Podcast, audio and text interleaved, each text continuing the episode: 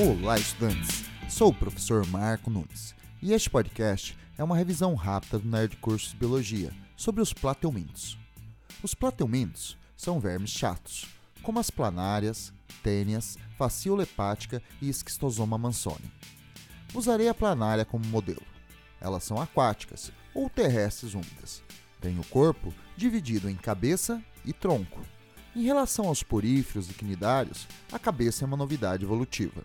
Nela, há dois gânglios nervosos e órgãos do sentido, como as aurículas e os ocelos. As aurículas são quimiorreceptoras, os ocelos captam luz. Os gânglios nervosos são ligados ao corpo por dois cordões nervosos ventrais.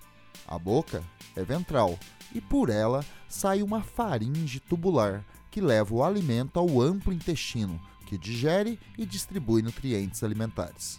As fezes saem pela boca, portanto, o tubo digestório é incompleto. Ao lado do intestino há dois longos tubos excretores ramificados. Eles coletam e eliminam as excretas por poros na superfície do corpo.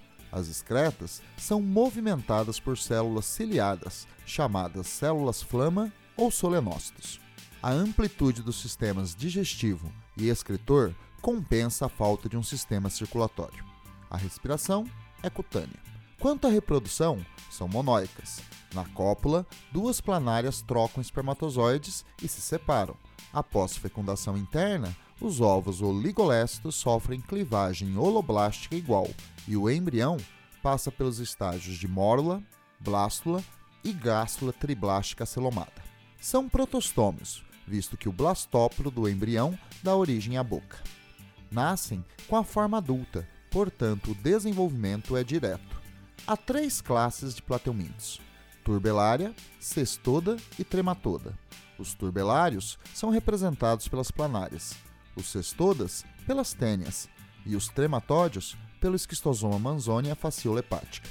Bom, é isso aí. Continue firme nas revisões do Nerd Curso Biologia e bom estudo!